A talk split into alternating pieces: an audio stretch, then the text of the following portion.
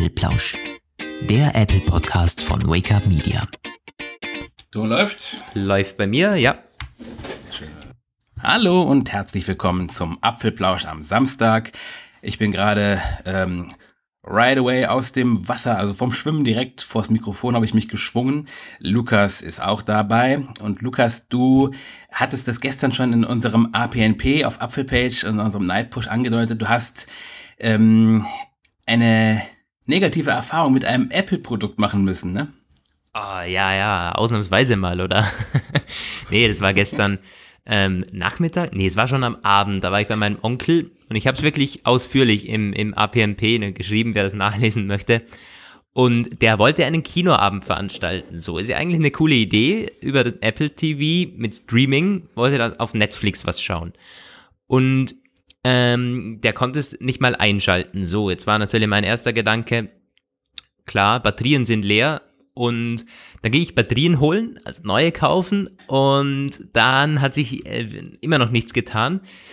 So, zum Einschalten kann man natürlich einfach das Kabel ein- und ausstecken, das habe ich dann gemacht und dann ging der Apple TV auch an, aber ich konnte wirklich nichts, ich konnte nichts machen, keine Steuerung war möglich und man kommt sich dann halt schon vor wie der letzte Idiot, weil es ist, du, du siehst alles, ja, aber es geht ja, nichts ja. und man muss dazu sagen, es ist nach, äh, ein Apple TV der dritten Generation, glaube ich, also es ist ähm, eine Fernbedienung mit Batterien, sonst könnte man ja einfach aufladen.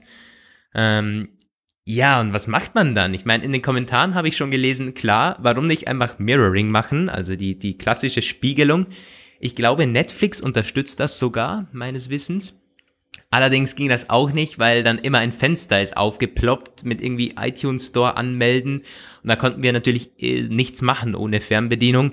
Also es, ist, es war echt, es war der Super-GAU. Ich, ich habe dann sogar ganz witzig tatsächlich, obwohl ich eigentlich gewusst habe, aber ich habe tatsächlich geschaut, ob am Apple TV nicht irgendwo ein, ein Button ist oder eine irgendwo eine Steuerungsmöglichkeit. Aber natürlich ja. ist da gar nichts dran.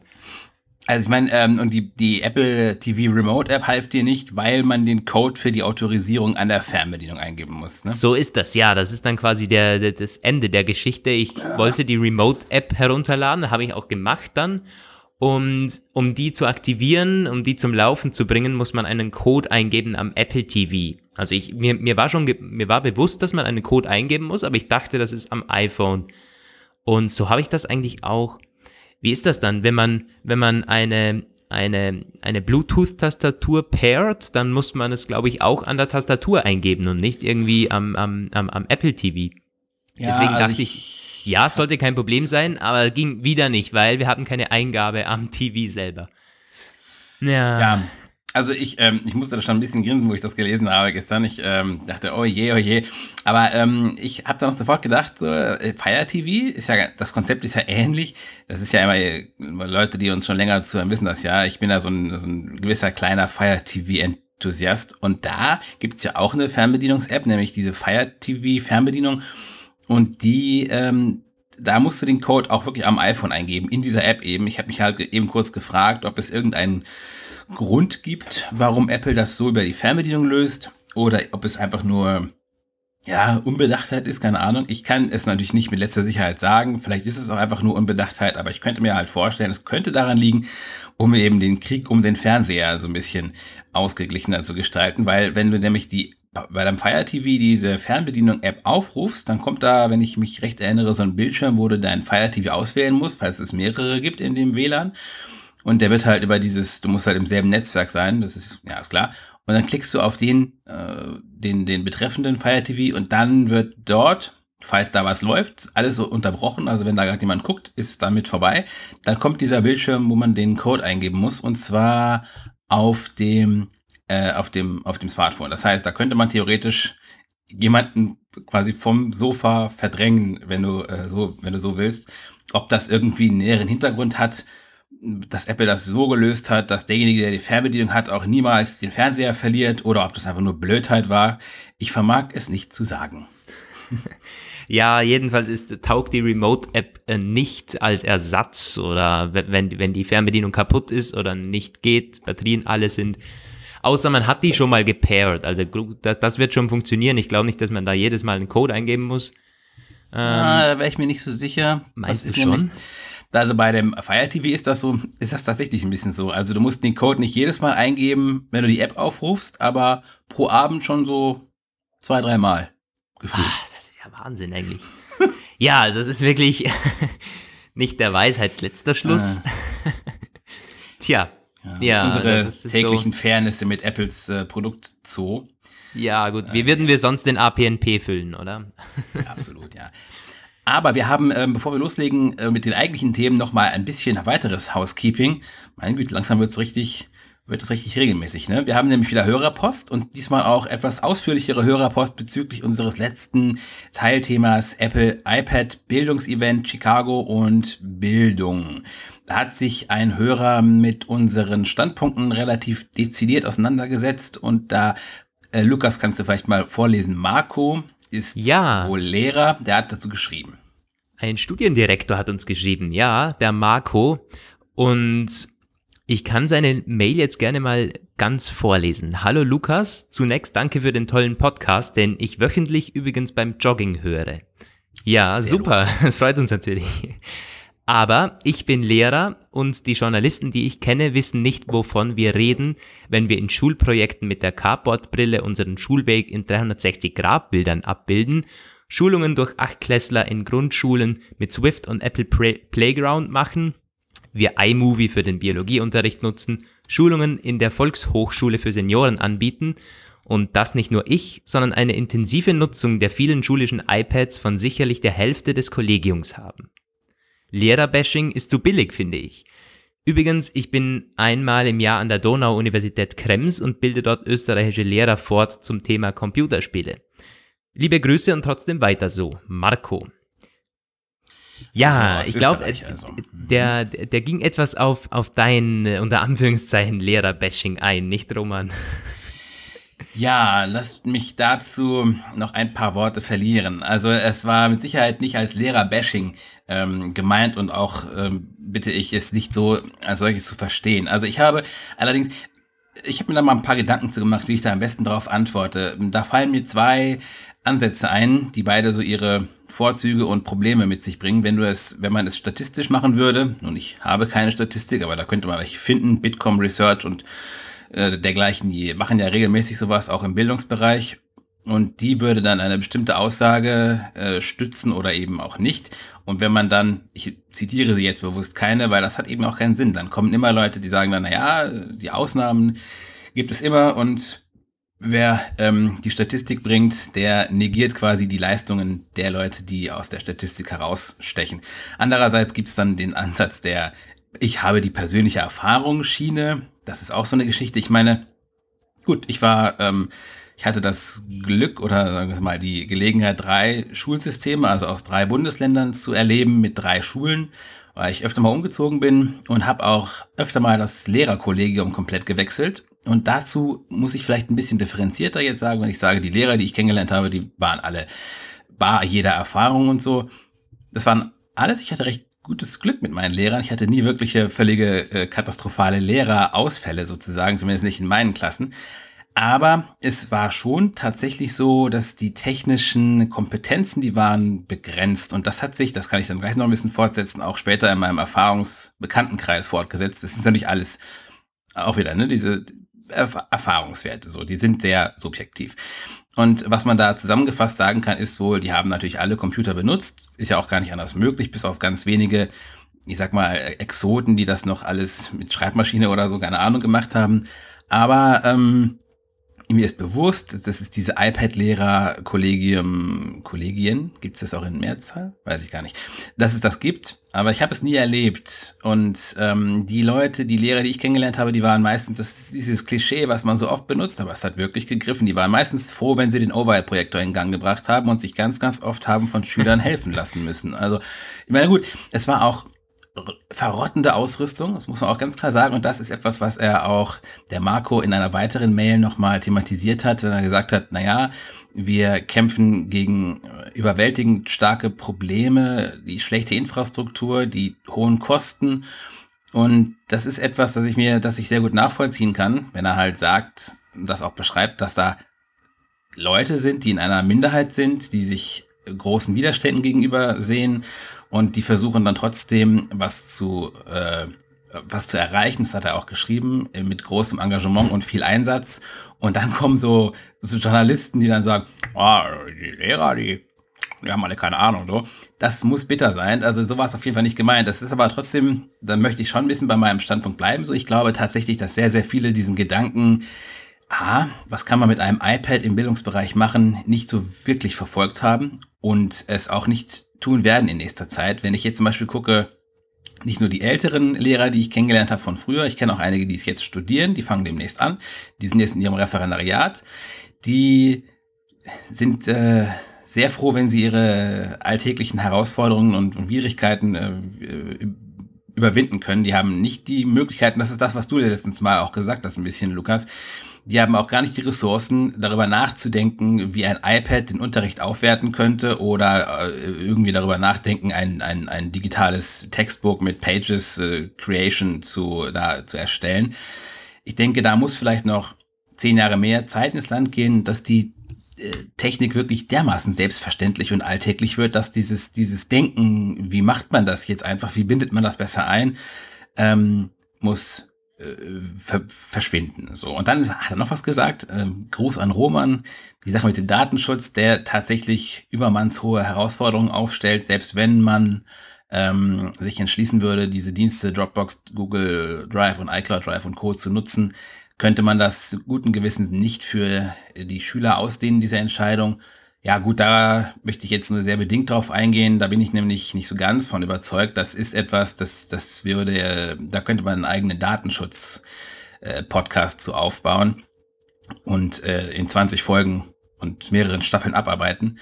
Ich glaube schon, dass man tatsächlich irgendwann diesen Schritt gehen muss und zu sagen, naja, die Schüler zerstören ihre Privatsphäre mit äh, ähm, großer Entschlossenheit und sehr große Hartnäckigkeit selbst, ob man jetzt noch ein bisschen mehr Arbeitsblätter in die Dropbox tut, wenn sie schon ihre ganzen Klassenangelegenheiten per WhatsApp erledigen, ob das dann den Schaden nun wirklich vergrößert, fragt sich.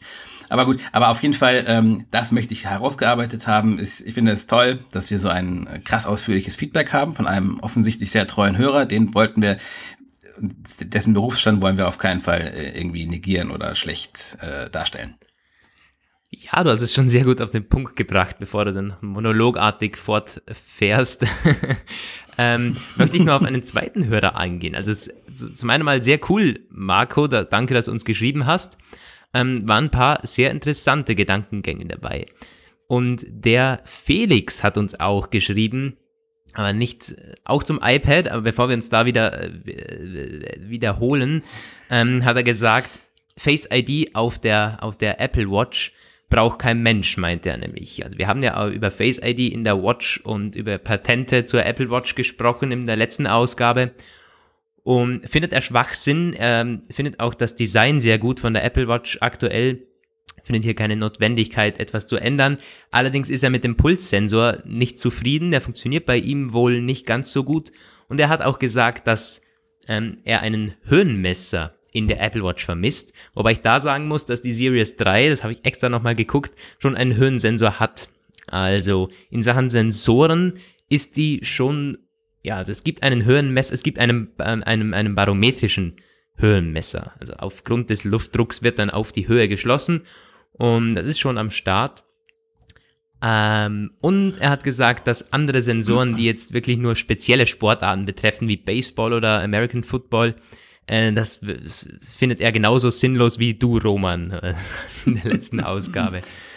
Naja. Wobei ich ganz, also ich muss also sagen, ich finde die, die Sensoren nicht sinnlos. Die Daten, die sie liefern, kann man mit Sicherheit auf vielfältige Weise auswerten. Das ist ja kein Baseball-Sensor. Das war ja, da ging es ja um so eine Beschleunigungssensorik. Die finde ich gut. Ich finde nur die Anwendungsbeispiele selten unnötig. Aber da hatten wir auch schon mal geredet, dass wir, dass die Zielgruppe sich um meine Gedanken und Intentionen nicht kümmern wird. Ja, das war's von unserer, von unserem Ausflug in die Hörerpost. Jetzt müssen wir aber echt loslegen, du, bevor wir einen, einen Einbruch in, in Sachen Hörer, Hörer haben. Nee, Average Consumption Rate bricht ein wahrscheinlich. Jetzt geht es um. Apple. Es geht Während um ich im Schwimmen war, hat ein Apple äh, iOS 12 Konzept es in die Wild geschafft. Und Lukas, du hast es eben schon für unsere Leser ein bisschen zusammengefasst. Ich weiß noch gar nichts. Ich habe das nur ganz, ganz kurz überflogen. Was ist denn damit los mit diesem iOS 12 Design? Ja, also es ist, glaube ich, über Nacht jetzt aufgetaucht. Also nicht ganz, während Roman am Schwimmen war. Hm. Und genau, ich glaube, es war iOSconcept.com.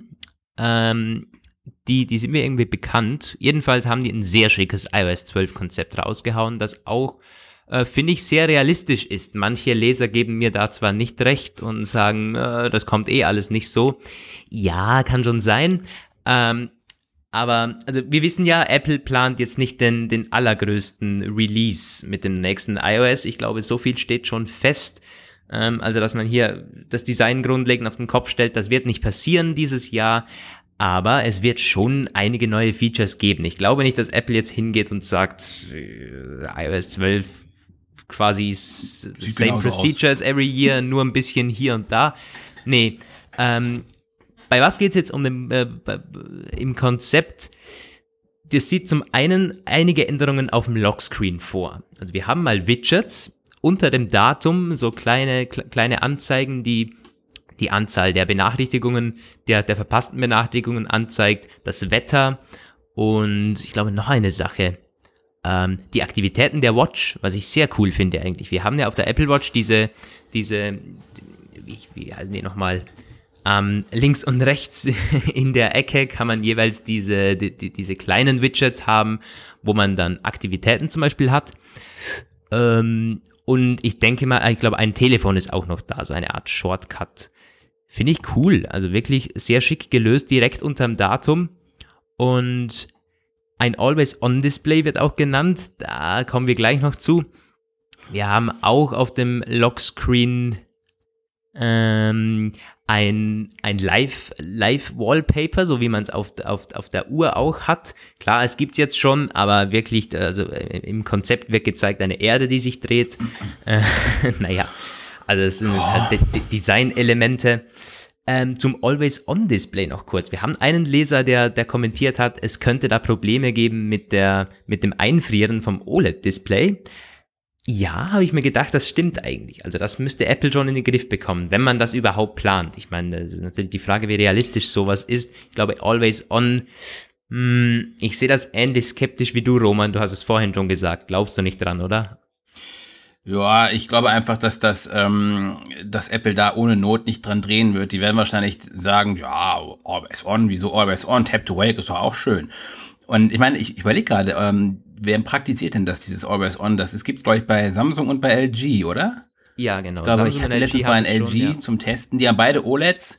Bei denen friert es nicht ein. Ich weiß zumindest nichts davon. Also vielleicht, gut, wir wissen, dass äh, Apple die, das OLED vom iPhone 10 zwar von Samsung bezieht, aber ziemlich adaptiert hat, um da dran gedreht, um verschiedene Verbesserungen zu erzielen und deswegen friert es vielleicht ein. Ich weiß es nicht, warum es beim iPhone 10 einfriert und bei anderen friert es wohl auch ein, aber nicht so nicht so drastisch oder es wird einfach nicht so sehr thematisiert oder ich habe einfach zu wenig lange Samsung-Geräte mal irgendwie bei minus 10 Grad benutzt, um es auszuprobieren, keine Ahnung.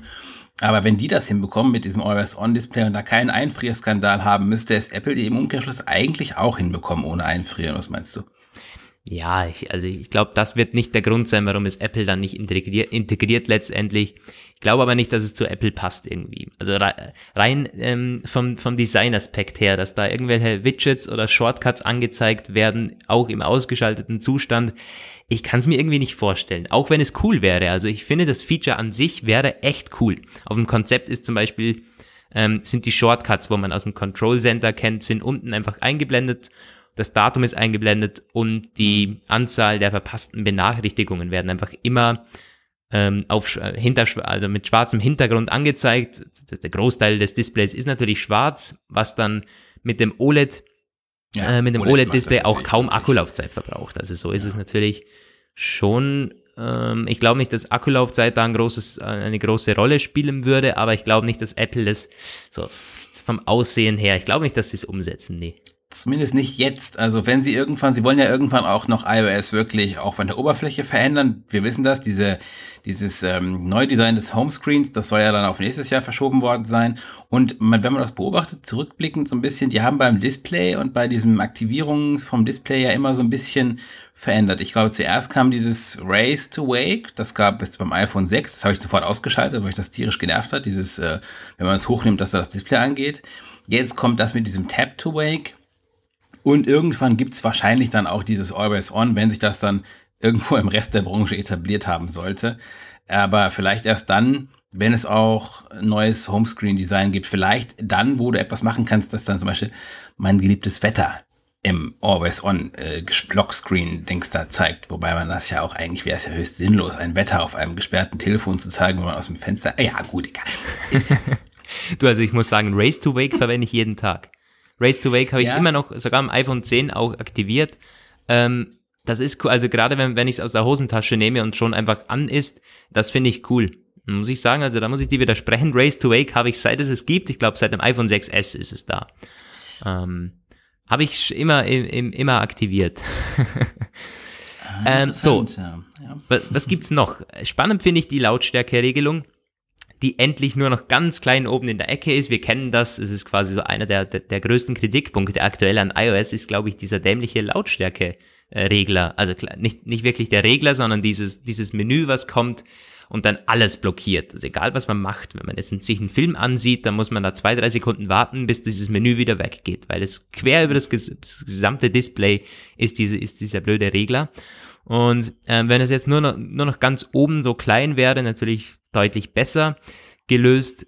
Ich glaube, Instagram hat das schon. Äh, Instagram mhm. und Snapchat haben es sehr, sehr gut schon integriert. Seit iOS 11 ist es auch bisschen kleiner geworden. Äh, das ist so und ein bisschen mehr in der Ecke, gerade wenn man sich so Filme ansieht.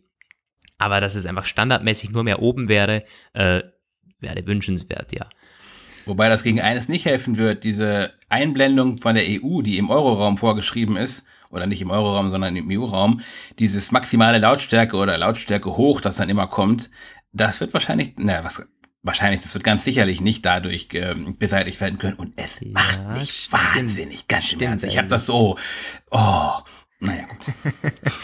äh, ja, und eine weitere Sache noch möchte ich ansprechen, nämlich das Control Center. Das Konzept löst es so wie am iPad, also am iPhone ist es dann gleich wie am iPad, nämlich das Control Center rutscht in den App Switcher. Wenn man also von unten nach mm. oben streicht, bekommt man wieder auf das Control Center, auch auf dem iPhone 10. Ist ja jetzt so, dass man rechts oben runterwischen muss. Und mit diesem, mit diesem Konzept würde man nur noch von unten nach oben wischen, hätte da dann seine ganzen Apps und das ähm, Control Center. So ist es beim iPad aktuell auch schon mit iOS 11. Ähm, da muss ich aber sagen, das finde ich überhaupt nicht gut. Ich habe mich jetzt super an das gewöhnt, dass man rechts oben runterwischt und mich stört das auch nicht. Ich meine, manche sagen, ja, schlechte, schlechte Erreichbarkeit und Bedienkonzept ist grauenvoll. Nee, finde ich gar nicht. Ich, ich finde es eher grauenvoll, wenn das jetzt alles so zusammengeflanscht wird, wenn man einen App-Switcher hat, oben und irgendwo unten noch verschiedenste Shortcuts. Also das finde ich gar nicht gut. Weiß ja. nicht. Stimme ich dir vollkommen zu. Absolut. Ja. Und ich, ich finde das so, der, der, dieser App-Switcher hat sich nicht unbedingt zu seinem Vorteil verbessert, auch unter iOS 11. Auch gerade dieses, was ein, was jetzt, was ja ein Feature sein soll, auch nicht nur, nicht nur zum Teil, sondern auch definitiv von Apple so beworben wird. Wie kann man unter dem iPhone 10 schnell zu der letzten, äh, als letztes verwendeten App im App-Switcher zurückwechseln? Ich finde es furchtbar, weil das springt immer weg und das, ich möchte das gar nicht, dass es irgendwie versucht, so intuitiv zu sein. Nein, also, ähm, ich, ich glaube, du kannst es auch ausschalten, wenn du es nicht möchtest. Ja? Äh, ja, ich glaube, das, das ist deaktivierbar, ja. Ähm, äh, also ich muss sagen, es funktioniert gut, dieses, dieses App-Wechseln quasi mit unten auf, auf dieser Leiste streichen. Das funktioniert schon bei mir, aber ich verwende es nie, weil irgendwie hat es sich nicht in meinen Workflow integriert. Hm, aber eigentlich wäre es ja eigentlich ganz cool, da wirklich nur streichen und dann bist du bei der nächsten oder bei der vorletzten. Ach, das meinte App. ich gar nicht. Nee, ich meinte dieses im App-Switcher schon, wenn man von unten nach oben so, streicht, dass du wirklich quasi. Die, die, diese Streichgesten oder wie? Die Streichgesten selbst ja. finde ich gut, aber dieses, äh, dieses, es gibt da so, ein, ich weiß nicht, wie ich das beschreiben soll, wenn du also von einer App zur nächsten wechselst und dann wieder in die erste zurück und dann gibt ja. es da etwas, das ja. es halt so springt irgendwie, so dass du dann quasi die, die als letztes benutzte App besonders prominent wieder hast. Und das kann aber dann teilweise dazu okay. führen, dass es dich einfach nervt. So, das ist schon App so. Also es ist nicht optimal, ja. Und auch generell, wie du dieses, äh, wie du dieses, äh, diesen App-Switcher aufrufst, weil mittlerweile ich bin halt hergegangen, was ich erst im Nachhinein äh, wusste, weil ich es in einem Video gesehen habe, man kann von links äh, so quer streichen und dann kommt es sofort, dieser App-Switcher. Wenn man nämlich von unten nach oben streicht, muss man fast eine Sekunde warten, bis sich das Ganze öffnet. Und Apple hat das nirgends, das wird nirgends gesagt, aber wenn man das, wenn man es so quer macht oder mit einem kleinen, mit einer kleinen Kurve nach rechts, dann springt es sofort auf, dieser App-Switcher. Also wirklich, ähm, da ist, wäre deutlich mehr intuitive Bedienung angebracht. Das ist schon so. Aber das Control Center kann von mir aus rechts bleiben. Hm. Ja, ich probiere es gleich nur, dafür zu blöd. Aber ja. Naja, gut, aber das äh, sind so Kleinigkeiten, da werden wir es. Es ist ja ganz spannend eigentlich. Ich überlege gerade, weil äh, die WWDC ist ja am 4. geht die ja los. Dann wird iOS mhm. 12 vorgestellt. Die, äh, die Public kriegt es erst irgendwann wieder September. Aber da wir ja mittlerweile in der Redaktion einen relativ regelmäßigen Beta-Test haben, werden wir ja auch, oh Gott, Wer, wollen wir denn das losziehen? Wer von uns dann iOS 12 Beta 1 installiert und sich damit erstmal sein, äh, sein Telefon toastet? Oder du, ich, wie machen wir's? Ich meine, ich kann das problemlos auf mein, mein altes Sechser laden, aber oh, spannender stimmt. wäre natürlich, was beim iPhone 10 sich dann alles ändert. Naja. Ja. Ähm, mal sehen. Ich, noch, vielleicht können wir da noch einen, einen, äh, eine Wette abschließen. Und wer da diese dann verliert, muss die iOS 12 Beta installieren. Ja. Ja, machen wir so. Ja, mal gucken. Ähm, grundlegend noch der Dark Mode, das ist quasi die Hälfte vom Konzept ist Dark Mode mit dunklen Menüs, dunklen Hintergrundbildern und so. Ja, also wir hatten das schon mehrmals. Es wurde für iOS 10, glaube ich, damals schon in, in jeglichen Gerüchten, Gerüchtelisten angeführt. Auch iOS 11 sagte man, ja, Dark Mode. Äh, gekommen ist nichts leider bisher und tja, mal sehen. Du, ich verstehe, also ich, vielleicht bin ich da aber auch einfach zu zu kleingeistig, aber mir ist unerklärlich, wieso denn das so kompliziert sein soll. Das hat das, das kann doch gar nicht sein. Was ist denn da die große Challenge, diesen Dark Mode endlich fertig zu bauen? Das Ach, hat doch YouTube auch hingekriegt. Ich meine. Ja, ich glaube, es ist nicht so kompliziert, aber Apple ist halt wieder, wenn es bei Apple nicht oberste Priorität hat, dann wird, werden solche kleinen Features auch gut und gerne mal über Jahre äh, weg, hinweggetragen. Also das ist kein, wenn bei, wenn bei Apple nicht einer sagt, das muss jetzt passieren, das wird ja. jetzt gemacht, dann ist es wirklich, also dann ist es auch egal, wenn man es selber schon angekündigt hat. das ich. Gut, äh, da sind sie wiederum bei, bei mir, weil für mich hätte es als Entwickler auch keinerlei große Priorität, diesen Dark Mode. Ich denke einfach nur immer, bitte, Apple, bitte gebt den Nutzern diesen Dark Mode, damit dieses Gejaule endlich aufhört. Ich will den Dark Mode haben. Es muss doch irgendwann mal erschlagen werden. Ja, das Thema. stimmt. Es, es fordern echt, echt sehr viele Leute. Ich meine, ich weiß nicht, ob ich, ob ich ihn selber aktivieren würde. Man würde bestimmt einiges mehr Akkulaufzeit am iPhone 10 herausbekommen. Aber ja, ich weiß nicht. Ja. Gut, aber das sind so die zentralen Punkte dieses iOS 12 Konzepts. Das ist es, ja. Im Grunde, ich muss mal gerade mal durchgehen, ob es noch was Spannenderes gibt. Aber ja, iOS 12, ähm, da werden wir bestimmt noch dann mit, mit Gerüchten und so beliefert werden bis zur WWDC wollen wir jetzt auch nicht den ganzen Podcast mitfüllen. Also Nein, das mal zum, zum Konzept, das zu iOS 12, wenn ihr Vorschläge habt oder so, oder wenn ihr eine Idee von diesem Konzept spannend findet, äh, schreibt uns doch gerne mal, wie gesagt, per Mail oder in den Kommentaren. Ähm, vielleicht lesen wir eure Mail ja nächstes Mal vor, wenn ihr was Spannendes schreibt. Ich möchte bei der Gelegenheit noch kurz darauf hinweisen, das habe ich leider ich habe es mir vorgenommen, es irgendwie noch vor der Sendung anzusprechen. Ich habe es wieder irgendwie verplant.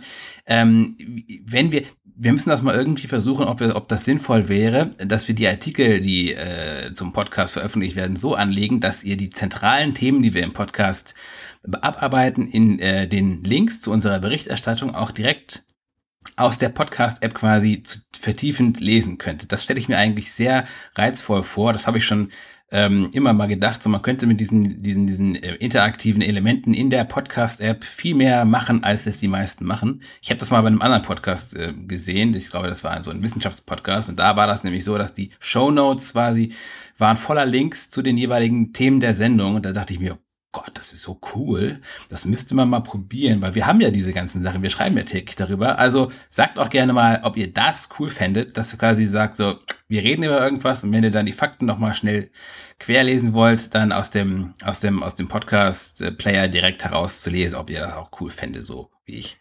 Ich glaube, die Umsetzung wäre eigentlich gar nicht so schwer, ja, hast du schon nee, recht. So nur, nur Verlinkung. Simpel, Manchmal erkennt es iTunes nicht. Also ist schon so, also ich glaube ich beim, beim letzten Podcast sowieso, der kam eine halbe Stunde später online, weil iTunes irgendwas nicht erkannt hat im Hexcode. Äh, aber naja, ich glaube, es hat eh niemand gemerkt. so, ähm, gehen wir mal zum nächsten Thema, wieder was äh, sehr iPhone-lastiges von Bloomberg. Die haben nämlich mit einem, was, was, was Anfang Woche, glaube ich, ja, so 3., 4. April, ähm, sind die mit einem Bericht um die Ecke gekommen aus dem, also sie zitieren da Quellen innerhalb von Apple, die sagen, was so aktuell getestet wird an zukünftigen iPhones. Und da ist die Rede von gecurvten Displays, von hm. Gestensteuerung, vom, also quasi weg vom Touchscreen hin zu einem, zu einer Gestensteuerung fürs Display. Ähm, Roman, hast du da irgendwie Details dazu? Ja, also ähm, es ist, ähm, die haben einige Sachen gesagt. Zum einen ähm, diese Curved iPhone-Geschichte, das soll, da soll dran gearbeitet werden. So Bloomberg 2020 soll das frühestens marktreif sein. Das allein schon mal spannend ist, weil es wurde ja auch in einem früheren Bericht, ich glaube, der kam auch von Bloomberg, äh, über gefaltete, also faltbare iPhones geredet, die auch 2020 kommen sollen. Also irgendwo, irgendwie ist das alles, das da ist noch nicht richtig vollständig, weil das ist ja alles sehr nah und naja gut, die gecurvten Displays sind vielleicht realistischer als die faltbaren iPhones. Das ist halt äh, ja gebogen, aber nicht gebogen wie diese Edge-Displays äh, vom Galaxy äh, S irgendwas Edge und Co sondern irgendwie nach innen gewölbt, ganz schwer zu beschreiben und es ist auch ganz, ganz unbeliebt bei den äh, Lesern und äh, äh, Redakteuren, zumindest bei ähm, dir, ne?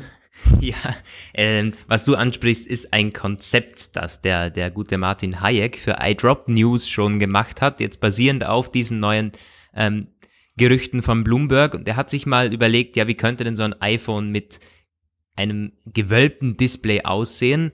Er hat es aber ja, nicht zu Ende gedacht, finde ich, das Konzept. Also mal von vorne. Was macht er da? Quasi ein iPhone, das, ähm, ja, ich weiß nicht, es, es ist quasi so, es ist nicht, es ist in die andere Seite gebogen. Es ist in sich selber gebogen. So der, der, der, Scheitel ist in der, ist, ist quer.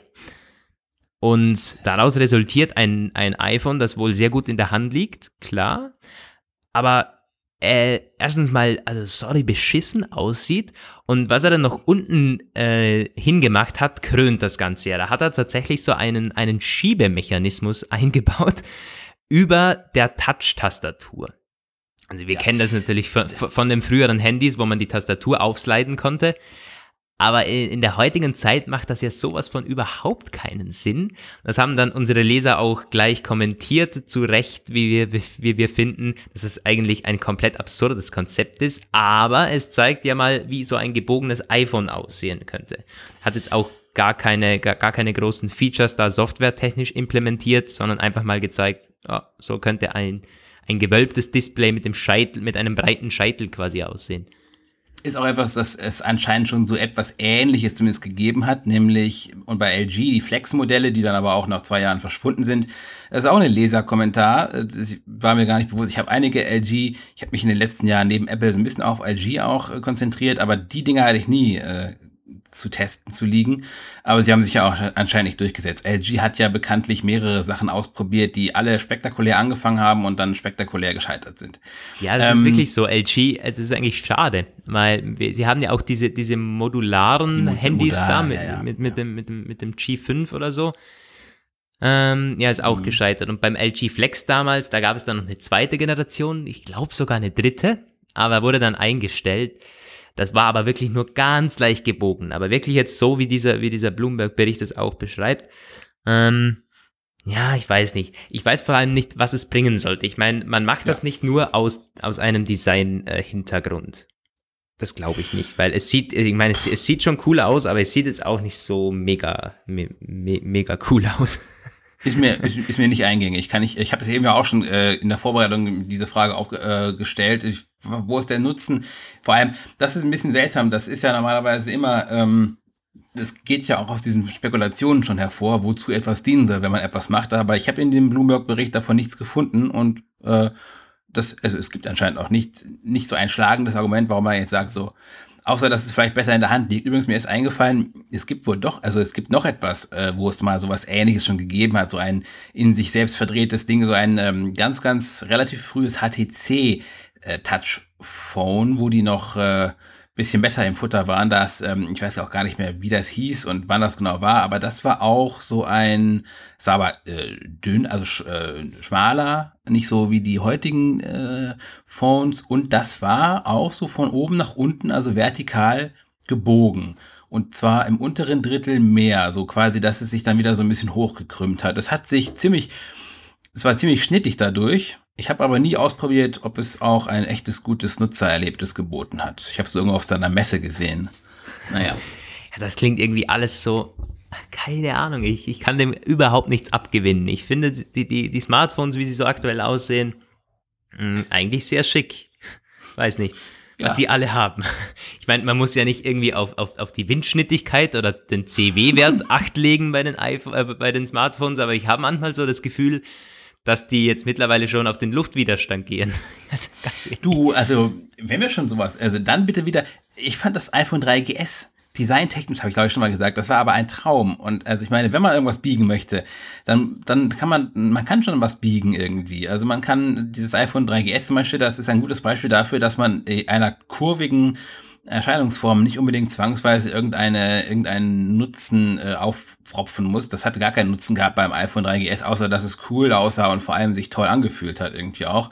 Mhm. Und ähm, ja, bei äh, Samsung, da wird ja auch diesen Edge Rändern irgendwelche Statussachen angezeigt und da haben auch verschiedene Leser und auch Reviewer schon gesagt, also nicht, nicht unsere Leser jetzt, ne, nicht von anderen äh, Veröffentlichungen. Ja, ähm, das haben sie gemacht, aber das bringt gar nichts und ich weiß gar nicht, ähm, warum er das gemacht hat, außer um vielleicht irgendwie zu zeigen, dass das Edge nicht nur eine Designspielerei ist, sondern auch einen Nutzen hat, aber keiner nutzt es so richtig. Ja. Kann ich nicht du, sagen, ich habe es nie benutzt, aber ja. Bei diesen Samsung Edge-Dingern muss ich sagen, die sehen auf, auf den Marketingbildern immer sehr geil aus. Also ich war dann auch schon so weit, dass ich, dass ich sagen muss, die, die S7 äh, S8-Geräte sahen bedeutend besser aus als die iPhone 7 und iPhone 8, finde ich. Das ist meine persönliche Meinung. Aber äh, wenn man die dann in Real Life gesehen hat, also gerade auf den Messen, und das hat sich dann in, an dieser Edge immer so dämlich gespiegelt, da gab es Reflexionen und es war dann irgendwie nicht ganz sauber verarbeitet. Also das ist wirklich grauenvoll dann teilweise wirklich. Das sieht dann nicht mehr gut aus. Da habe ich lieber ein normales Display, das auch nicht irgendwie.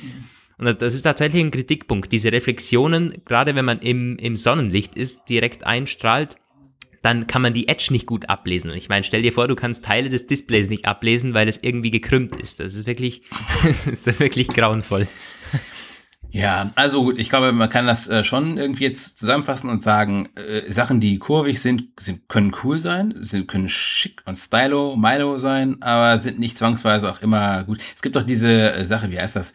Form follows Function und Function follows Form. Und da das immer so verdreht ist, verwechsel ich immer, was was ist, aber auf jeden Fall das eine ist äh, für den praktischen Nutzen gut und das andere nicht. Ähm, ich bleibe zu hoffen, dass Apple da etwas findet, das einen guten, gangbaren Mittelweg ist. Aber ähm, das ist so das eine. Das andere Ding von Bloomberg, das ist diese ich ja, nenne sie mal die Science-Fiction-Steuerung. Die Gestensteuerung. Ich glaube, im Wortlaut heißt es Air Gestures, also Luftgesten. Quasi, dass man für die, für die Steuerung, was auf dem Display passiert, nicht mehr direkt Touch verwendet, sondern in der Luft rumwedelt. Alle mögen, also mit, mit, dem, mit dem Finger oder mit, mit, mit der ganzen Handfläche. Ähm, konkret wird da nicht ausgeführt, was Apple plant oder was Apple testet. Was ich meine, da gab es schon mal Berichte, dass, dass man das macht und Gestensteuerung ist ja jetzt nichts Neues. Ich meine, es gibt in, in, in verschiedensten Automodellen tolle Gestensteuerungen, die super funktionieren. Ähm, ich weiß nicht, ob es am iPhone, aber ich, ich, ich stelle es mir am iPhone eigentlich auch cool vor. Weil wenn man in Zukunft dann nicht mehr für alles das Display berühren muss, wäre mhm. eigentlich cool. Und ich meine, Samsung hat da schon einige Dinge ausprobiert. Sogar, dass man äh, erkennt, wenn der Nutzer ähm, in den unteren Bereich des Displays schaut und dann scrollt es sich automatisch irgendwie ja. hoch.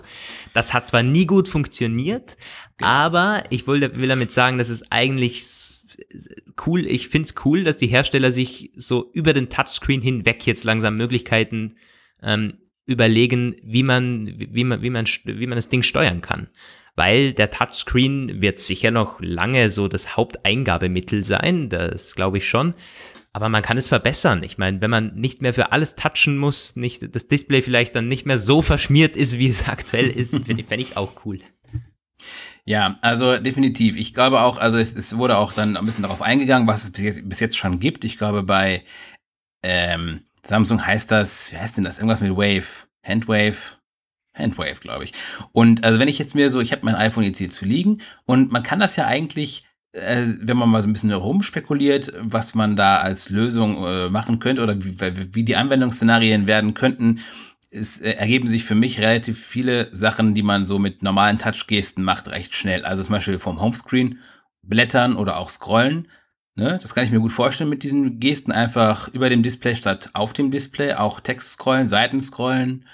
Vielleicht Webseiten, dieses Zoom-Ding, also dieses, ne, das vielleicht so bei Fotos, solche Sachen. Es müssen alles, ja ja, es müssten alles recht grundlegende Gesten sein, weil man möchte ja nicht irgendwelche total komplizierten Fingerspiele da machen. Das ist ja, aber was ich zum Beispiel mega fancy finden würde, wäre so ein Musikplayer-Control-Ding. also zum Beispiel wenigstens Start-Stopp und vielleicht auch noch nächster und vorheriger Track. Das ist dann, da brauchst du dann schon irgendwie recht komplexe Handgesten, glaube ich, weil das muss irgendwas sein, keine Ahnung, möchtest ja auch nicht dann. Aber ähm, das wäre doch mega, oder? Was auf jeden Fall auch klappen könnte, ist Lautstärkeregelungen, dass man mit dem, mit dem Finger Kreisbewegungen macht, in die eine Yo. und in die andere Richtung. Das, äh, ich kenne das immer von den Autos, die das mittlerweile schon drin haben, von den ganz modernen, und das funktioniert super gut. Und es ist, ich bin mal mit einem gefahren, letztens eine längere Strecke. Ähm, klar, ich meine, äh, viele haben es auch schon am Lenkrad, so plus minus, aber diese Gestensteuerungen, äh, Kreisbewegungen, das ist schon mega cool. Das also funktioniert auch gut. Das könnte ich mir am iPhone und iPad sehr gut vorstellen. Ich mir auch, vom Umsetzen, also vom, äh, vom Machen auf jeden Fall. Die Frage ist dann immer die Umsetzung. Und das ist etwas ganz anderes, eine spannende Sache. Bei den bisherigen Lösungen, Samsung und Co., die machen das alles über Peripheriegeräte, also die Frontkamera und den Bewegungssensor. Ich glaube, beim dieses Guck-Ding, beim äh, Samsung-Ding runtergucken und das scrollt hoch, das ist äh, über die Kamera, oder? Und äh, diese Handgesten, die man bei Samsung machen kann, sind der ist der Bewegungssensor. Deswegen klappt es manchmal auch nicht, weil der muss, der Bewegungssensor deckt eben noch nicht die ganze äh, Front ab.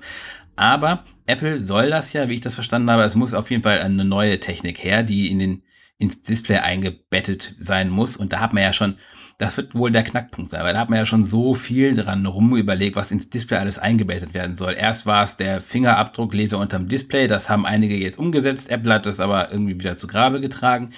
Da ist schon das Touch-Zeug eingebettet, was ja auch nochmal eine extra Schicht ist. Das hat man auch schon überlegt, wie man das minimieren könnte, quasi weniger, also äh, zwei äh, Schichten, die man eventuell bei einigen Konstruktionsvorgängen auch in eine integrieren könnte. Also eine Display-Schicht, wo schon das Touch-Komponente drin ist, also die, im Glas quasi so. Und es ist auch noch 3D-Touch drin. Das hat nämlich irgendwer, mit dem ich drüber gesprochen hatte, meinte auch schon, naja, wenn diese äh, Gestenerkennung da noch rein soll und dann auch noch 3D-Touch drin ist, dann wird dieses Display immer dicker irgendwie, muss ja aber auch noch transparent sein und alles. Also ich glaube, das ist, ist eine Challenge.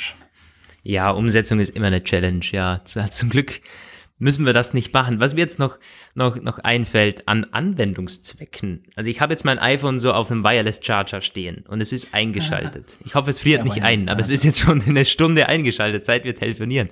Ähm, wenn man jetzt hingeht und mit der Hand irgendwie, keine Ahnung, wedelt oder so, dass das Display ausgeht, quasi Gerät ausschalten. Also wenn sperren. Ja, irgendwie, keine Ahnung, winken oder was, was weiß der Geier. Das, zum mhm. einen vielleicht App äh, zumachen und zum anderen Gerät ausschalten. ja, ja. Ja, wobei, also entsperren, also eine Entsperrgeste wäre ja wieder schwierig, weil dann äh, müsste man ja auch sich äh, noch authentifizieren, also auch gleichzeitig reingucken noch. Das ja. ist halt so eine Sache. Also man müsste erstmal winken und dann runter, also reingucken, je nachdem, wie es dann halt gerade steht, ob das so viel also es ist sowieso spannend. Ich überlege gerade, wie weit die Entfernung überhaupt sein soll, weil also der Abstand, ähm, wenn du es zu nah machst, macht es keinen Sinn mehr. Wenn mhm. es aber irgendwie zu großzügig ist, dann kann er eventuell pfuscht man da einfach mit jeder komischen ja, äh, Handgeste beim Gespräch im, im iPhone rum. Es ist ja wie bei Face ID jetzt. Das geht auch nur wirklich in einem sehr, sehr bedingt, vielleicht 70 ja. Zentimeter oder 60, würde ich sagen.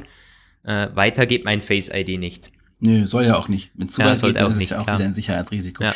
Was ich immer denke, wenn ich sowas äh, höre und dann darüber auch schreibe, so, das ist wieder so ein bisschen Science Fiction. Das hat man in ganz vielen Filmen, wo die Leute nicht mehr, also dann wären wir wieder bei unseren Holos. Das ist ja teilweise auch, äh, ne, wo die Leute dann in diesen Holos herumfuchteln, mit irgendwelchen rumgestikulieren und dann Sachen verschieben und da so, so. Und ähm, ich glaube, ich habe es eben schon gesagt, Minority Report, die haben zumindest eine sehr ähm, futuristische Computer, äh, Computerboards. Ob die da jetzt gerade berührungslose Gesten machen oder nicht, das weiß ich gerade nicht mehr richtig aus der Erinnerung, aber auf jeden Fall ist es ein bisschen in die Richtung. Und jetzt aus der Science-Fiction-Literatur, Perry Roden und Co., da gibt es immer die berühmte Blickschaltung. Aber die ist dann wirklich, die, die Leute können im Bett liegen und die müssen dann einfach nur so irgendwie in die Ecke vom Raum gucken, um irgendwelche Gespräche anzunehmen oder äh, nicht. Das ähm, in diese Richtung gehen ja diese ganzen Entwicklungen. Ja, Gib ihnen noch Fall. 10, 20 Jahre, dann hat man vielleicht sowas. Du, ich freue mich auf solche Dinge. Ich meine, es, es gibt immer, es gibt ja, ich meine, kennst du es selber im Bekanntenkreis. Mich hat letztens einer gefragt, das war ganz spannend, hat jemand, der mit Technik gar nichts am Hut hat, hat mich tatsächlich gefragt, ob das iPhone 10 jetzt das letzte iPhone ist, was Apple rausbringt. Weil 10, oder? Quasi, der dachte ja. jetzt, und was, was, was könnte jetzt noch kommen? Was könnte jetzt noch besser werden oder so? Und dann sage ich, nee, nee, da kommt schon noch was.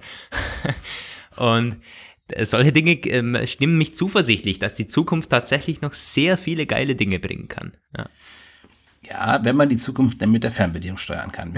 Aber ja, also es wenn ist die Batterien in der Tat alle sind dann ist die Zukunft erschöpft. Ja, bringt gar nichts. Die Zukunft schweigt. Naja, also, aber es ist auf jeden Fall insofern spannend, auch weil es tatsächlich auch Leute gibt, nicht nur außerhalb der Technik interessierten äh, äh, Gruppe, sondern auch innerhalb, die dann schon vor Jahren gesagt haben, also das Smartphone ist im Grunde ausentwickelt, da ist nichts mehr zu holen, das ist im Grunde, die Displays sind so gut, wie sie noch nie waren. Und, und ich muss zugeben, teilweise, wenn man mich gefragt hat, so was braucht es denn, also wie geht's denn weiter, da habe ich dann auch gesagt, naja, die Prozessoren werden immer krasser, die Kameras werden immer schärfer, irgendwann sind die dann schärfer als die Realität und dann, ja. Aber ähm, solche Entwicklungen zeigen ja, dass es anscheinend Leute gibt, die noch, äh, deren Kreativität noch über meinen Horizont hinausgeht, deutlich. Und deswegen ist die Entwicklung eben nicht vorbei. Also ja. finde ich auch cool. Ja. Ich muss äh, bei diesen Gesprächen immer dran denken, was Tim Cook mal in einem Interview gesagt hat, nämlich, dass sich Apple Gedanken darüber macht, was nach dem Internet passiert. Äh, ich glaube, da ging es mhm. auch darum, äh, dass, dass, dass ja mittlerweile nichts mehr passieren kann und so. Und da meinte er eben ja, dass Apple sich über alles Gedanken macht, sogar was nach dem Internet ist. Und ich glaube, darüber kann man, also da kann man ewig diskutieren, was ist nach dem Internet. Ich meine, das ist so was Grundlegendes. Aber ja, wir entwickeln uns und ich glaube, es, das ist eher, wir sind eher am unten in der, exponentiell, in, in der exponentiellen Kurve eher unten, wenn man jetzt mich fragt. Hm. Ja, das ist fast auch schon ein Thema, da könnte man allein schon einen Podcast drüber machen, ne? Die Post, Post-Internet-Zeit. Ja. Aber das werden wir jetzt hier nicht an dieser Stelle. Ich habe gestern einen sehr, sehr spannenden Film gesehen, der das wieder thematisiert. Da habe ich auch im RPNP vor ein paar Tagen drüber ge äh, geschrieben, die Verfilmung von Ready Player One, ohne dass ich jetzt weiter ausführen möchte, aber auf jeden Fall ein Film, den man sich angucken kann, wenn man von Romanverfilmungen nicht allzu viel erwartet. Naja. Aber das ist eine, das spielt in einer Zeit, die so nach dem Internet äh, spielt, quasi. Ja. Ja, das ist ein spannendes Thema. Ich glaube, da müssen wir mal einen extra Podcast machen. Also ich habe schon, in meinem Kopf habe ich, habe ich so eine Liste an Themen, die einen ganzen Podcast füllen könnten, quasi ja, für so Special-Ausgaben. Das wäre so ein Thema. Auch was sehr Spannendes ist Apple in zehn Jahren. Das müssen wir dann unbedingt mal thematisieren. Vielleicht Apfelplausch 50 oder so. Aber es gibt einige Dinge, die einfach ja mehr Zeit brauchen. so, genau, weil wir die heute wir nicht jetzt, haben, gehen wir mal ein bisschen weiter. Wir haben noch eine genau, Sache. Genau, wir haben eine Sache ist, noch. Ne? Und zwar gab es Neuerungen. Ja, Neuerungen. Es gab einen Bericht, glaube ich, auch von Bloomberg, nicht? Zu der Intel-Thematik, zu den Prozessoren in den Macs, was da in Zukunft ähm, abgehend. Ich meine, wir haben schon öfters äh, Berichte gehört, die sagten, Apple ja, ist jetzt drauf und dran, eigene Prozessoren für die Macs zu entwickeln. Und Bloomberg hat dann geschrieben, letztens, ja, das könnte schon 2020 soweit sein, dass man tatsächlich von den Intel-Prozessoren weggeht. Ähm, und damit hat man dann eine, eine, eine Welle an Spekulationen und Überlegungen losgetrieben, ja, berechtigt auch. Roman, du hast noch Hintergründe. Was, ähm, was würde das denn alles bedeuten, wenn Apple tatsächlich weg von Intel rückt? Das bedeutet im Grunde, wäre ein Schnitt ähnlich gravierend wie der Weggang vom PowerPC, wenn es denn wirklich genauso kommt. Da gibt's auch äh, Überleg also mittlerweile gibt's auch Spekulationen, auch von unserem Autor ähm, Toni, ähm, die das ein bisschen äh, abschwächen vielleicht und einige Leser haben sich damit auch Gedanken gemacht. Aber äh, kurz mal das Ganze all overall. Ähm, zunächst, ich habe das Gefühl, diese Bloomberg-Leute, die haben so eine Art 2020-Singularität im Kopf, weil die haben letztens uns ja mit einer ganzen Reihe an Berichten ähm, beglückt und die haben alle so dieses, äh, dieses, diese Datum 2020, 2021 irgendwie. Also da soll ja, wenn es nach denen geht, in dem Jahr wird quasi alles neu erfunden und große das Stimmt eigentlich jetzt, wo du sagst. Sehr, also ich weiß nicht, ich muss da schon so ein bisschen, ich finde es ein bisschen skurril. Aber gut, ähm, der Weggang von Intel. Also erstmal hat es die Intel-Aktie in die Grube geschickt. Die ist teilweise irgendwie knapp 10% eingebrochen, weil Bloomberg auch in dem Bericht ähm, so ein bisschen herumgerechnet hat und die haben gesagt, na ja, Apple, Apples Bestellungen als Großkunde von Intel könnten bis zu 5% ähm, jährlicher Umsatz äh, von Intel wegnehmen. Äh, kamen dann später andere Analysen von anderen Marktforschern, die gesagt haben, nee, ist längst nicht so viel. Ich kann es nicht so genau einschätzen, aber ich kann mir auch vorstellen, dass das tatsächlich ein bisschen hochgegriffen sein könnte von Bloomberg. Es war ja auch eine bis zu Angabe, aber es hat auf jeden Fall gereicht, die Aktie zu drücken. Ähm, technisch würde es bedeuten, wenn man jetzt mal vom extremsten Fall ausgeht, der Cut kein Intel mehr, also bedeutet auch gleichzeitig kein x86 mehr. Und ähm, x86 ist quasi immer noch das, was worauf diese gesamte PC und auch Mac-Architektur äh, basiert, weil es eben ähm, ja eine, eine Intel-getriebene Prozessorarchitektur ist, die zwar, wo auch AMD mit drin ist, aber im Grunde ist ja ähm, es ist erst das, worauf alle Programme laufen, worauf alle Systeme auch drauf laufen, auf dieser Architektur. Die sind zwar teilweise Multi-Architektur fähig, die Betriebssysteme zumindest, die Programme aber nicht. Also ähm, Linux, macOS und Windows, das sind alles x86-Systeme, wobei es bei Linux, Unix auch äh, Portierungen gibt, aber ähm, das wird dann sehr schnell extrem kompliziert. Es gab bei Windows zum Beispiel auch entsprechende äh, Versuche, es auf andere Prozessorarchitekturen zu bringen. Populäres und dramatisches Beispiel ist hier dieses Surface RT mit äh, Windows RT.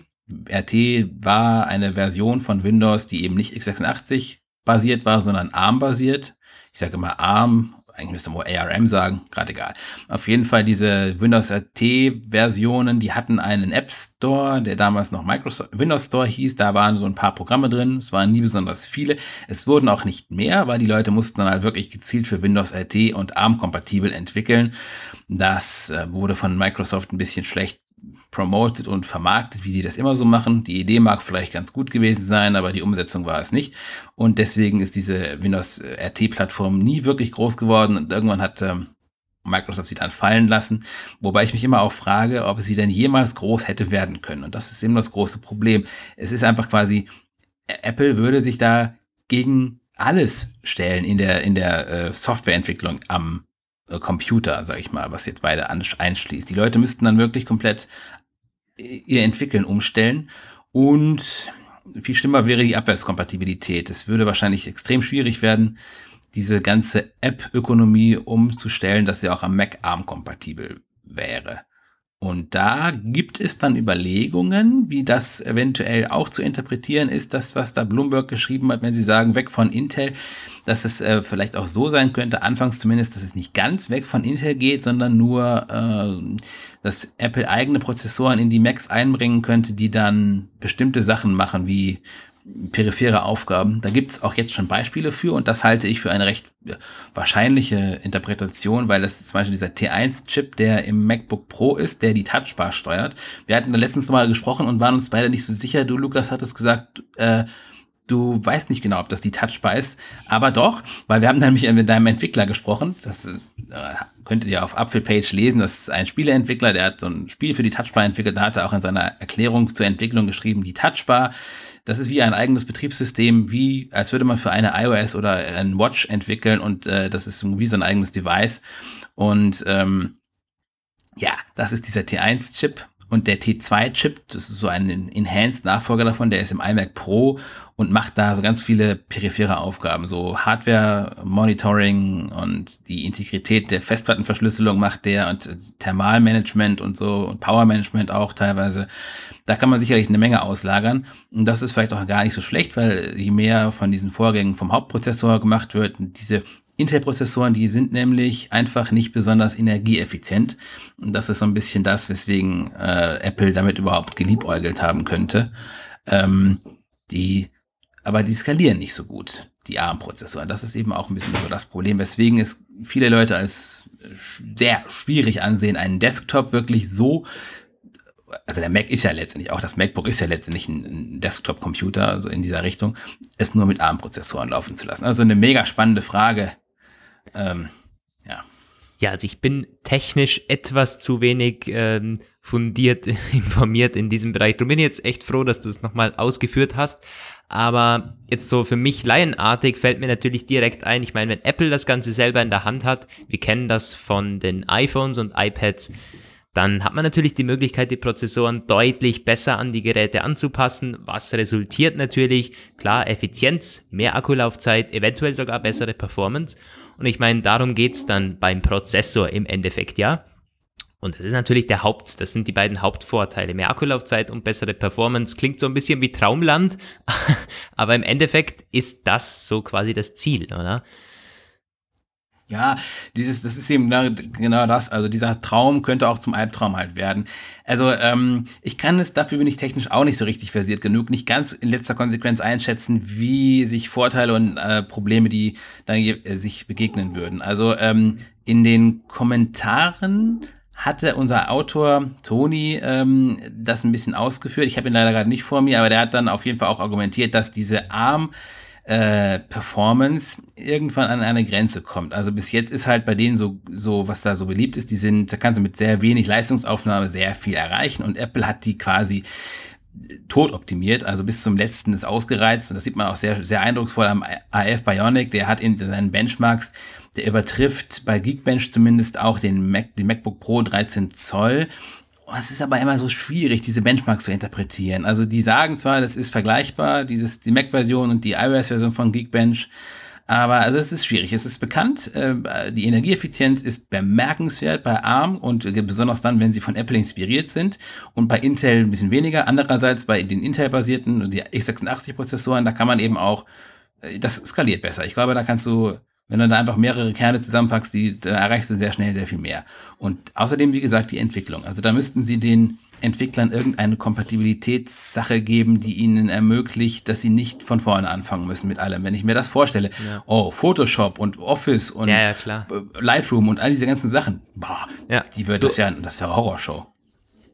Das wäre tatsächlich ein Albtraum, ja, für, für, für Entwickler und im Umkehrschluss natürlich auch für, die, für den Endnutzer, der dann wahrscheinlich auf jegliches zunächst mal verzichten möchte, müsste. Auf der anderen Seite muss man halt schon sagen, wenn es eine Firma gibt, die sich von einem solchen Ökosystem abkapseln würde irgendwann mal, dann wäre es wahrscheinlich auch Apple. Also ich meine, Apple hat schon dann wäre es öfter Apple, mal ja. irgendeinen so drastischen Schritt gemacht, der dann anfangs nicht nur Vorteile hatte, aber das wäre schon krass. Ja, ja, klar. Also ich, 2020 ja, wohl vielleicht eher dann später mal. Glaube ich auch später. Also ich kann mir das wirklich vorstellen für 2025. Und ich kann mir vorstellen, in den Jahren davor, dass es irgendwie den T3 und T4-Chip geben wird. Ja. Vielleicht gibt es irgendwann mal einen Mac, wo ein Apple-Chip alles macht, was nicht mit Betriebssystemaufgaben zu tun ja. hat und dann aber noch einen normalen Intel-Prozessor hat. Ich meine, ich, ich war leider noch kein Mac-User und auch noch nicht so wirklich ein bewusster PC-Anwender, als dieser Power-PC-Cut von Apple kam. Ich habe aber darüber gelesen und ich habe auch äh, einiges darüber gelesen und es muss es muss ein ähnlicher äh, Trauma-Effekt gewesen sein für viele Entwickler, die wirklich auch gesagt haben, mein jetzt ist plötzlich irgendwie zehn zwölf Jahre äh, macOS Entwicklungstradition zum Teufel. Wenn die das wirklich machen, das geht gar nicht. Und es war, es war auch ein schmerzlicher Schritt. Sie hatten dann so eine Kompatibilitätsschritt, irgendwie, Schicht irgendwie noch. Blue Box hieß die, glaube ich, wenn ich nicht alles total durcheinander bringe. Und da wurde dann halt, es ging auch, die hatten dann versucht, dass Power-Programme noch ein bisschen laufen konnten auf den Intel-basierten ersten MacBooks, aber man konnte sie halt nicht mehr richtig weiterentwickeln. Die Kompatibilität, Abwärtspflege war dann so unglaublich schwer zu aufrechtzuerhalten, was dann dazu geführt hat, dass viele einfach auch, die liefen dann noch ein paar Jahre, aber danach wurden sie eingestellt, wenn diese kleinere Projekte waren. Wenn ich mich da äh, richtig erinnere. Also es wird auf jeden Fall eine, ein harter Cut, wenn das so passiert irgendwann. Ja. Apropos einstellen, meine AirPods stellen sich auch bald ein. das kam gerade wieder so dieser berühmte Blob. Ne? Ja. Du, aber ganz ehrlich, eigentlich sollten die nicht fünf Stunden halten, die Dinger. Schon, oder? Ich glaube fünf Stunden. Wir, wir telefonieren jetzt seit ähm, eineinhalb Stunden in etwa. Klar, ich habe jetzt Lautstärke fast auf 100 Prozent, aber von diesen ja. fünf Stunden bin ich mal so weit entfernt, wie es nur geht. Also ich habe bei mir noch nicht gemessen, aber Tatsache ist auf jeden Fall, dass deine AirPods immer ein ziemlich guter Gradmesser sind, wenn wir gerade in der Gefahr schweben, unsere Hörer zu Tode zu quatschen. Ja, das ist Mein Mac hat auch gerade irgendwie gemeldet, Batterie ist schwach. Ich muss auch mal hier wieder ein bisschen. Oh, meiner ist auf 100 Prozent, gar kein Problem. ja, ähm, das ist, es sind gute Schlussworte. Wir sind am Ende angelangt. Wir haben alles abgearbeitet, was in unseren Show Notes auf Pages aufgeschrieben wurde. Und ja, es, es, es, es, war, es, war eine voll, es war eine volle Folge. Es war echt rund. Und an dieser Stelle bleiben uns die, die, die Schlussworte. Wir möchten euch natürlich auffordern, Feedback zu geben zu allem Möglichen. Zunächst mal zu den besprochenen Themen und auch zu uns zum Podcast. Ähm, und dann kann Roman noch die Apfelwoche ankündigen. Und da ist, kommt die diese Woche online? ich glaube schon. Also ich, ich vermute, dass morgen eine Apfelwoche erscheint auf dem Apfelpage YouTube-Kanal. Und Wir spekulieren ähm, ja, mal. Feedback an äh, unsere neue Mailadresse, ne? apfelplausch.apfellike.com. Dann kann ich es auch mitlesen, ohne dass Lukas das mir immer weiterleiten muss. Ansonsten, wenn ihr nur Lukas schreiben wollt und nicht mir, dann könnt ihr eben auch natürlich an seine Adresse eine Mail schreiben. Ne? Ja, ich, ich hoffe, die funktioniert. Ich hoffe, die funktioniert auch. Ich muss das nachher mal testen. Funktioniert, ich habe sie getestet. Hast, also. hast du, ah, perfekt. Ja, wunderbar. Dann wisst ihr Bescheid, wie ihr uns erreichen könnt. Und ich hoffe, wir erreichen euch nächste Woche dann wieder beim Apfelplausch 37. Das war's von Episode 36. Ich wünsche euch ein schönes Wochenende oder jetzt eine, eine, eine erfolgreiche nächste Woche, je nachdem, wenn ihr es hört. Das war's von uns. Tschüss und auf Wiedersehen. Ciao, ciao.